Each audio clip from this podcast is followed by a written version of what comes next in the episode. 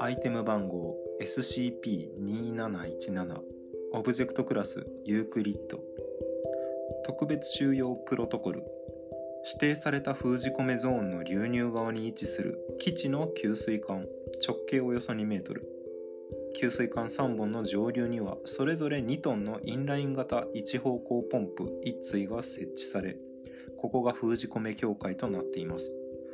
これらのポンプは通常の都市排水を封じ込めゾーンに流入させますが水位が極端に上昇した場合でも逆流を阻止する構造となっています。毎日の午前6時に10リットルのプロポフォールを各給水管の注入口から投入してください。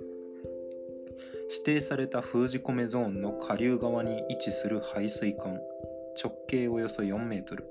からは日に20メガリットルの黄緑色の廃液が流出しアセタール樹脂で裏打ちされた地下貯水池に流入します。毎日の午後6時に廃液中のクレアチニンケトン体ヘムタンパク質生理活性を検査してください。基準値からの統計的に優位な逸脱は直ちにサイト管理者に報告してください。稀に排水中に2立方センチメートルより大きい固形物質が検出されることがあります。これらは抽出同定目録化の後に焼却されなければなりません。処理された廃液はコバルト60によるガンマ線滅菌過程を経て封じ込めゾーン下流側の都市排水へと再導入され通常の下水と同様に処理されます。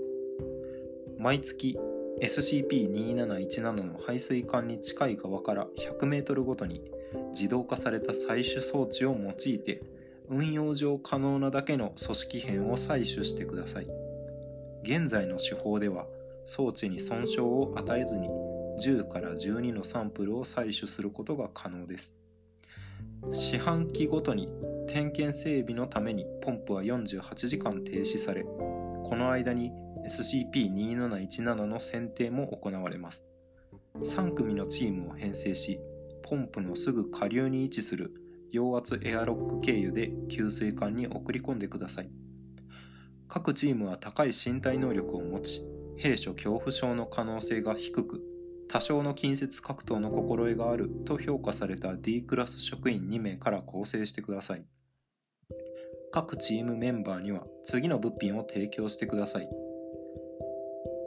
えー、塚に UGPS 装置を仕込んだ長さ 60cm の山刀かな3頭1本初めて見る3頭山刀どっちでも良さそうですね、えー、長さ1メートルのシャベル1本1着の防水道長靴肘までの長さの手袋1対小型双方向無線機を備えた口と鼻を覆う活性炭フィルター付き防毒マスク。圧電着火式のガストーチ1個。1リットルのプロパンガスタンク。水4リットル。高カロリースナックバー4本。2時間発酵する発煙筒6本。すべての金具やファスナーは連鉄低炭素鋼など容易に腐食する金属で製造してください。他のすべての機器は実用性を損なわない範囲でゴム、ラテックス、革などの成分解性の強い材料で製造してください。倫理委員会勧告に従い、映像を記録または送信可能な装置はメンバーに提供しないでください。一般的 D クラスに任務を最大限理解させ動機づけするために、ミーム専門家によって次の解説が作成されました。各メンバーがエアロックに入る直前にこの解説を暗記した1名のレベル2研究員によって説明を行ってください。ファットバーグというものを聞いたことがありますが、氷山、アイスバーグを想像してください。多くの人々が流すべきでないものを下水に流してしまったため、それが詰まって塊となったものでできているような氷山を。この配管にはファットバーグが詰まっていて、これを除去するまで D クラス宿舎の配管は使えません。一度に全部を取り除けないほどの量があるのであなたはこのシフトで少なくとも25メートル分を除去することが求められます。サッカー場の4分の1ほどの長さですね。その刃物を使って配管から塊を切り取るかもし塊が小さすぎるなどの理由で難しい場合にはそのトーチで焼き払ってください。5メートルごとに配管は次のセクションにつながっておりコンクリートに4文字の製造番号が刻印されています。我々が進捗を監視できるようにその番号を読み取って伝えてください。詰まりを完全に除去しなければ番号を見逃す可能性があります。あなたが任務を完了したと我々が判断するまでそこからは出られませんし追加の食料も与えられません。努力の見返りとして次の2週間にはあなたにいい食事を提供しますし近親者との面会も認められます。一般的なチームは最初は予想していたよりも前進が容易だと考えます。しかし SCP-2717 はその前縁部かな？前の縁の部。前縁部でいいか。前縁部で最大で厚さ 8cm に達する艶のない傷だらけの輪を形成する傾向にあります。難しい漢字が多いぞ今日。イボだ。イボだらけの輪を形成する傾向にあります。発煙筒の光の色によって損傷した組織から噴出する流体の色は効果的に隠蔽されます。チームがその真の任務つまり SCP-2717 の 100m 分の選定を完了したことが合理的に保証されるまで財団の監視員との間に単純な無線交信が維持されます。チームはこの条件下で前進距離を一貫して過小評価することが経験的に実証されておりこれは策略をさらに有効なものとしています。実際には刻印された製造番号は存在しません。作業の進行または特に SCP-2717 が最終的に反応した際には以降の通信内容は METH の現行版に即したものに変更することが可能です。チームが規定された 100m の区間を選定する前に全滅した場合任務が達成されるまで追加のチームを送り込むことが可能です。倫理委員会勧告に従い1メートルおきの成功または失敗を記した進捗記録以外にはチームからの報告を記録に残さないでください。いかなる状況においてもチームは下水管から回収されません。整備の完了後何があろうとも48時間後にポンプを再起動してください。説明。SCP-2717 はオランダ・アムステルダムの黒塗り修正。ポンプ場を中心とした地下の下水管に直径距離で約 4km にわたって成長している生きた動物組織複合体です。過去のデータから下水道のこの区画が建設されたのは1887年だと考えられており現存する地図から現在の組織の総質量は約350メートルトンと推定されています。メートルトンっていうのがあるんですね。有機的複合体の誕生からは少なくとも6年が経過していると推定されます。初期分析からは成長部分は豚を由来とする筋肉88%結合組織5%脂肪組織1%から構成されていることが示されました。現在の調査過程から SCP-2717 は人間によって現在の環境に意図せず導入されたという仮説が支持されています。2010年の発見以来 SCP-2717 は一貫して上流方向おそらく栄養源の方向に向かっている。に着実に成長しており下流方向には質量をほぼ増加させていません。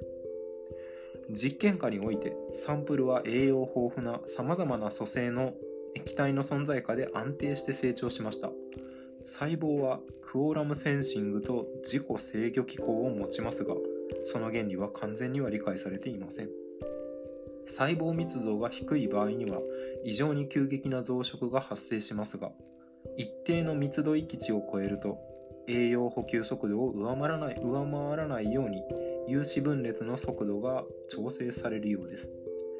近年毎月の組織片採取において原始的な骨構造神経繊維光受容細胞の痕跡などの原因不明の分化組織の存在が明らかとなりました。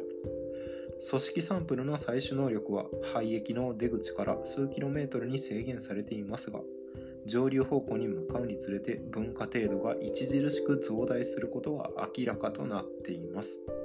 不定形動物地下生物学のタグがついてます。注釈が3つ。1つ目。地下 GPS 装置は地表にある一連の受信機を利用して発信機の位置を測量します。2動機づけ激励脅迫の手引き書。第33版。あのえ？どれだ？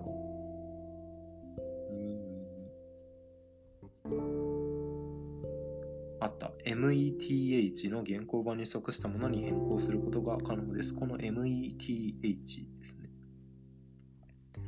SCP-2717 が最終的に反応した際には、以降の通信内容はそれの現行版に即したものに変更することが可能です。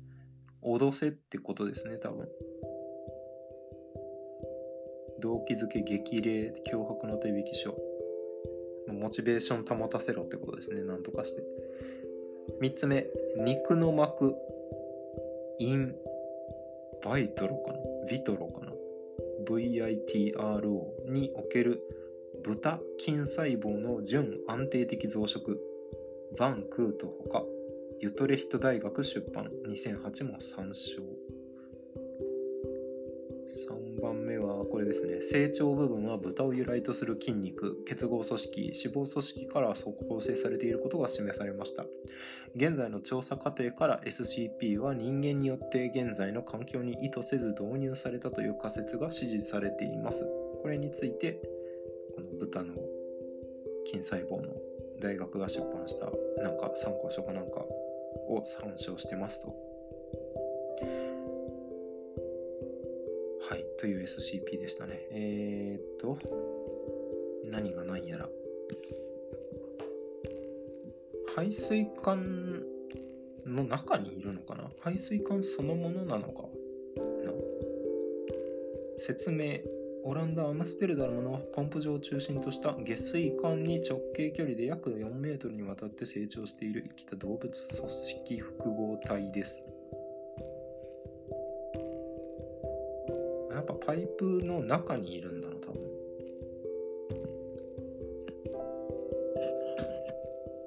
で指定された封じ込めゾーンにえー、はいはいはい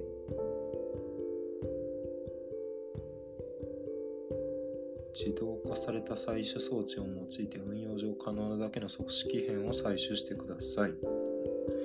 装置に損傷を与えずに10から12のサンプルを採取することが可能です。四半世紀ごとに点検のためにポンプは48時間停止され、この間 D クラス職員を送り込んで採取させると。採取というか、まあ、なんて言うんだっけ、剪定って、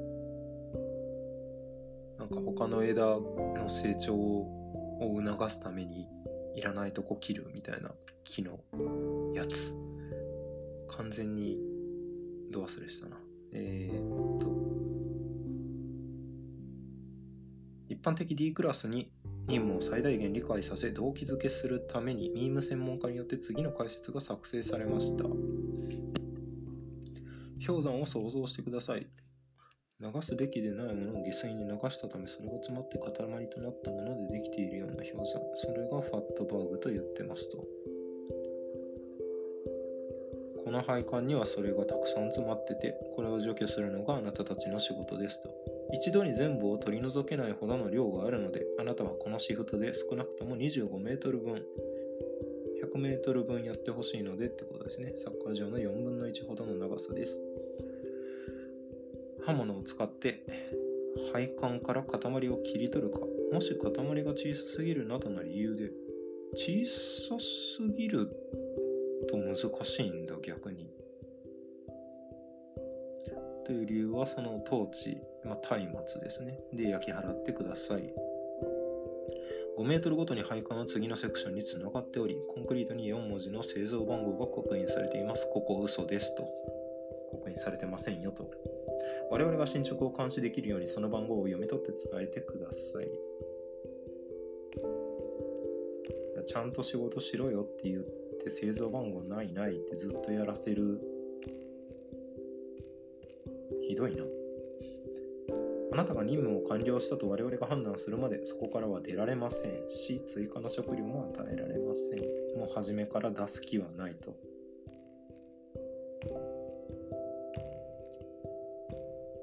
一般的なチームは最初は予想していたよりも前進が容易だと考えます。多分下から行ってるってことでしょうね。最大で厚さ 8cm に達する艶のないイボだらけの輪を形成する傾向にあります。発煙筒の光の色によって損傷した組織から噴出する液体の色は効果的に隠蔽され